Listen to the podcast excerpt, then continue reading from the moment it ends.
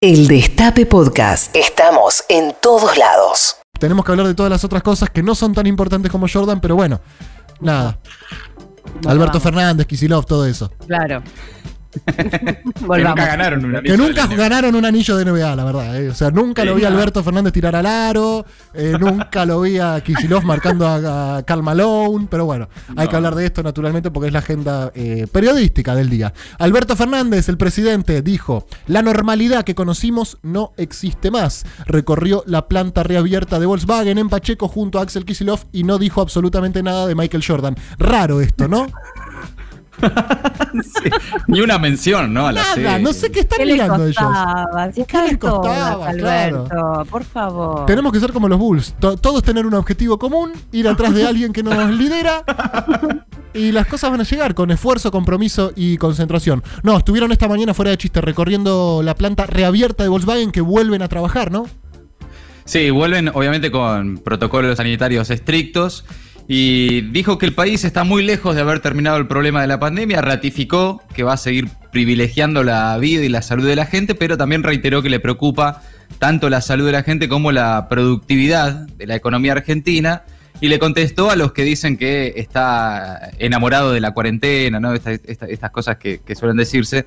Eh, bueno, eh, nada, en definitiva trató una vez más de ponderar no solo el cuidado de la salud, sino que también le preocupa el cuidado de la productividad y el desarrollo de una economía que ya estaba en crisis y que con esto está más golpeada, ¿no? Muy bien. Bueno, Karl Malone no dijo nada, ninguna declaración No. de ese cagón. No, No, no. está No. Karl Malone, no te veo. Que yo no me encuentre en la calle con alguien de los Utah Jazz, de verdad lo digo, eh. No me quiero, yo quiero salir de la radio y cruzarme en la calle con, eh, con John Stockton o con algún fanático de los Utah Jazz porque se va a pudrir tanto el, rancho. Ojalá que no pase realmente. Si hay fanáticos de Utah Jazz escuchando, les recomiendo que no escriban, que no nos llamen, que no nos digan nada, porque con ustedes no tenemos nada que ver. Odio tanto a Utah Jazz como a los macristas, mira lo que te digo. O sea, los odio en iguales proporciones. Vos me decís, ¿quién te genera más bronca, Marcos Peña o John Stockton? Pero a Marcos lo abrazo, le digo, vení Marcos. Escúchame, vení, sentate a ver esta serie conmigo. Bueno, Kisilov, eh, el virus sigue circulando, volver a la, normal- a la normalidad es un suicidio colectivo. Muy fuerte esto que están diciendo porque uno se lo imagina y trata de graficarse el futuro, pero realmente cuando uno escucha a la dirigencia política decir la normalidad no existe más, eh, es fuerte, ¿no es cierto? La frase. Bueno, el mundo que nosotros conocíamos, la vida tal cual nosotros la desarrollábamos, probablemente no vuelva a suceder. Y uno ahí le- se queda frente a la incertidumbre de decir, ¿y lo que viene será mejor o será peor? Y ahí es Claro, lo, lo- lo que seguramente esa normalidad eh, de compartir, qué sé yo, espectáculos, abrazos, besos y todo eso, por el momento no es posible. Y, y Alberto Fernández lo viene marcando hace rato, que ya el mundo va a ser otro, y no solo Alberto, digo, es una discusión a nivel mundial. Eh, esa, algunos le están llamando una, a esto una nueva normalidad, etcétera, ¿no? Pero eh, es- está claro que no, difícilmente después de semejante conmoción mundial, eh, vuelva toda la normalidad de lo que era pre-pandemia, ¿no? Claro, Maite, más allá de los casos, del caso excepcional que contaste ayer de la provincia de Jujuy, ¿te llegó Sí. algún rumor o alguna data, alguna información del mundo de la música que empiecen a, de- por lo menos, sospechar alguna fecha probable de volver a hacer un recital? ¿Algo se comenta? ¿Qué pronostican? Sí, se, están, eh, se unieron los músicos argentinos con los managers. eh, algunos de los referentes son Lula Bertoldi, por ejemplo, o Sí. Wallace de Masacre, para pedirle a las autoridades nacionales un permiso, más en realidad también primero al gobierno de la ciudad, no sé cómo van a, a- a ordenar eso, para empezar a tener un permiso para abrir en lugares, en venues, en lugares donde puedan tocar, poder también ir a las salas de ensayo, habilitar los permisos para estudios de grabación, que aparte en el estudio de grabación ya de por sí se mantiene una distancia social ¿Por en qué? general. Y porque por, por cómo se ponen los instrumentos, hay una disposición en general, digo, muy general y tirando para arriba, Claro. ¿no? Digo, como los estudios son amplios, eh, por una cuestión de, de- de sonora o acústica, suelen tener un espacio Claro. entre, entre persona y persona. Ahora, te hago una pregunta, Maite. Quizás no la semana que viene, quizás no en el mes de junio ni de julio, que Sí. probablemente vivamos el, el pico de la pandemia. Pero en espacios abiertos, como puede ser eh, Tecnópolis, como puede ser eh, la cancha de polo, como puede ser, eh, qué sé yo, incluso la cancha de River, donde entran 60.000 personas, no se puede hacer un recital para 20.000, digamos, dejan de ser rentables, es, es, es ilógico Ese es el gran pensarlo. problema. No, no, es no, no es rentable. problemas. Abrir River para meter 20.000 personas no te sirve. puede llegar a ser un problema. Y además también todas las condiciones de higienización y de salud, o sea, desinfectar, tomar la temperatura, eh, que todo esté prolijo. Por ejemplo, ah, hicieron también un primer show en, en Alabama. Ajá. también Greenbow. una- Ah, no, Greenbow. Es una ciudad, Alabama es un estado, qué boludo, perdón. en un recinto que eran para 300 personas, pero estaban 80. A una distancia de más Bueno. de dos metros cada uno. Ahí va. ¿Y? Sal- ¿salió bien? Y le funcionó. Sí, lo que están haciendo es con más, más que nada con, con las reglamentaciones locales. O sea, bien del nicho, bien de, bueno, en tu barrio, ¿cuál es la regla? ¿No? Mm. Como para decirlo de algún modo así, no tanto en la generalidad. Y acá están buscándole la vuelta a ver si consiguen esos permisos para poder avanzar de a poco. Bueno, qué sé yo, digo, porque tampoco vamos a vivir toda la vida sin ir a un recital, ¿no es cierto? Sí, sí, yo me estoy muriendo, la verdad. No, claro, por eso, sí, es jodido, es jodido. Y ni, y ni hablar los músicos. Y, y hasta- algo que señalamos siempre en este programa, nosotros conocemos al músico, o a Ah, la música, exactamente, a la sí. líder o al líder de la banda y al que toca la guitarra y al que toca la batería. Pero alrededor de la banda hay un equipo gigantesco de personas trabajando, técnicos, sonidistas, sí. iluminadores, la gente que trabaja en el escenario, productores, etcétera, que esos no salen en la tele tanto, digamos, no tienen No. miles de seguidores en redes sociales y la están pasando realmente muy mal, ¿no? Y son 500.000 personas, 500.000 trabajadores en total. Es un En fin. Es un montón, son muchísimas. Por eso también está piola esta primera iniciativa que están haciendo los músicos de pedir, por ejemplo, que se puedan hacer en recitales, aunque no sea sin gente, pero sí en lugares, ponerle por decirte Niceto. Pero porque ahí también necesitas también de todo el equipo de laburo para que Mm. puedan ponerse en marcha. Y también ahí hablaba el otro día con Richard Coleman, por ejemplo, que están muy cansados de tener que de repente ser buenos tocando para un audio de streaming que no, no están No ni preparados claro. ni técnicamente, como que no Sí, está la sí. música pensada para eso. Sale mal, sale mal. Exacto.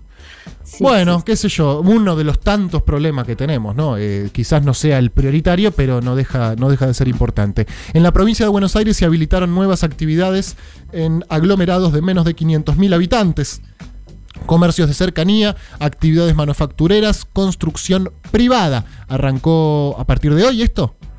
Sí, hay, bueno, actividad industrial habilitada hoy por el gobierno nacional a pedido de algunos municipios, eh, pero eh, de pocos. En particular estamos hablando de eh, La Matanza, 3 de febrero, Pilar, Quilmes, Zárate, San. Martín. Es solo hay industrias en seis municipios bonaerenses eh, que, se han, que se han reabierto en el día de hoy.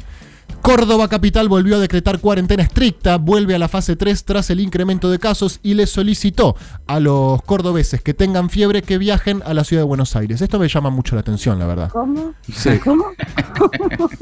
Córdoba le solicitó a los cordobeses con fiebre, el gobierno, la municipalidad de Córdoba, que viajen a Buenos Aires. Ah,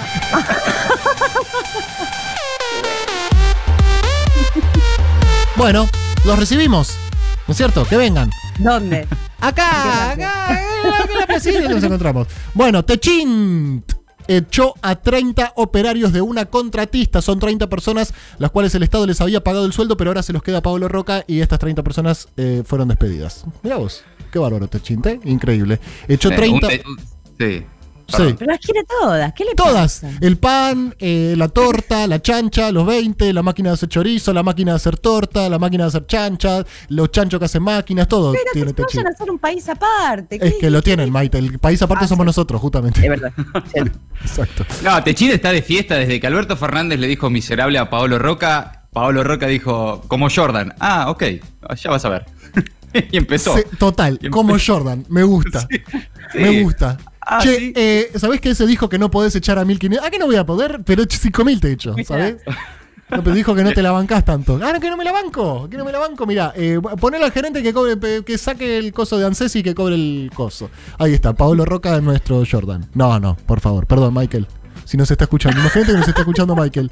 Y yo diciendo esto, perdóname, Michael, la verdad que no quise ofenderte. Discúlpame. La jubilación mínima será de 16.864 pesos a partir de junio. Sí, correcto. Eh, el aumento anunciado ayer por Raberta y el ministro de Trabajo, será un 6,12%. Eh, desde el gobierno afirman que más del 80% de los jubilados le va a ganar a la inflación. Esta mañana habló Raberta con, con Roberto Navarro, dijo que es un anuncio viable para que los jubilados no pierdan, mientras ya se trabaja en una, una nueva fórmula de, de movilidad jubilatoria que hay que ver cuando está lista. Y si no, bueno, para el próximo trimestre también será por, aumento, eh, por decreto el aumento para, para, los jubilados. ¿no? Ok, un nuevo estudio advierte que los celulares podrían ser el caballo de Troya del coronavirus. Expertos australianos afirman que es un potencial vehículo de contagio. La OMS, la OMS había dicho que aún no hay pruebas concluyentes. Yo les quiero pedir a la comunidad científica si antes de emitir comunicados pueden ponerse de acuerdo, ¿ok? Porque uno, la verdad, no Sean sabe. Claro, sean responsables. Llamen, armen un grupo de WhatsApp, de Telegram, de Facebook, no sé, cómo mierda se comunique la comunidad científica, pero no pueden decirnos las dos cosas, porque yo ahora no sé si el celular es un coso de contagio o no, porque los australianos dicen que sí y la OMS dice que no, y la verdad que es todo eh, muy confuso realmente. Claro. Bueno, lo ¿A, quién, a quién le creemos? no? Por lo menos. No, la verdad que no. ¿Vos, Maite? Sí, sí, de hecho le acabo de poner Fa. mientras contaba. Lo voy a hacer ahora porque me da miedo. Sí, no, poner el alcohol así, eh, me pones de vez en cuando, tratá, por las dudas, qué sé yo, uno ya no sabe de qué cuidar. No, no sabe de qué cuidarse. Viste que la paranoia opera de formas no racionales y que uno de repente, Total. yo estoy en mi casa y digo, uy, no, para, hoy no me cuide tanto y voy y me lavo las manos. Y ya estoy en mi casa hace, hace seis horas, ya viajé en subte, le pasé la lengua al molinete, todo, pero me agarra. me agarra como culpa y digo, uy, no, las manos, las manos, me tengo que lavar las manos. Y voy y me lavo las manos. Y bueno, qué sé yo, cada uno ya a esta altura. In- India y Bangladesh en alerta por el super ciclón Amphan. Joder. Las evacuaciones iniciadas ante el fenómeno más bravo de los 20 años se dificultan por las medidas preventivas para hacer frente a la pandemia del coronavirus. Mamita, ¿no? Se cruzan ahí el Ah. ministro de Salud y, y el ministro del Interior. Escúchame, tenemos que eh, evacuar todo esta. Porque aparte en las ciudades de India sabe la cantidad de gente que hay, ¿no es cierto? Claro. Andás al distanciamiento social. ahí. Andás al distanciamiento social en India.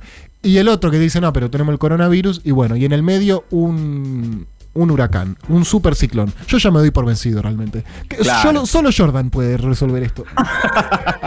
Hay que decirle a. Jordan, mira negro, tenemos coronavirus, tenemos pandemia y acá tenemos un tema con, eh, con la deuda jodida y en India están con el super eh, ciclón. Fíjate qué puedes hacer y el negro de alguna forma te lo resuelve. Hacían un asado en la vereda y unos motochorros se lo robaron. En Villa Ballester una familia se disponía a comer asado, Ah. Pero pasaron por el lugar y les arrebataron la carne de la parrilla. ¿Cómo habrán hecho, no? Porque las, directo de la parrilla te quemas un poquito las manos, ¿no? Sí. Es verdad, che, qué ingeniería para. Sí. Y aparte no ah, se ¿está filmado eso? Y aparte, sí, está filmado, está en el diario La Nación, yo lo vi. No se puede hacer asado en la calle, ¿o no? ¿O dónde está? Ah, en Villa Ballester. Bueno, por ahí podían. No, no pueden tampoco, tampoco pueden. Pero qué garrón, ¿no? Estás haciendo un asadito y pasa una moto y te lleva la carne. Es. No, ya no hay código. Po- No, no hay- es verdad. No hay Llévate la ensalada claro. si querés. La ensalada te la doy. O pedí, pedí un chorro. Claro, escuchamos una cosa. seguro. Bueno, en fin, amigos, 31 minutos pasaron de las 13 horas. Qué lástima que no podemos hablar de Jordan todo el programa, ¿no? Porque es como raro, ¿no? La gente prende la radio, dice, che, con todo lo que está pasando, vamos a escuchar un poco del destape, a ver qué dicen del coronavirus y nosotros acá, che, ¿viste el partido contra los Utah Jazz? No, pero si fue en el 98 eso, ¿cómo lo ven tan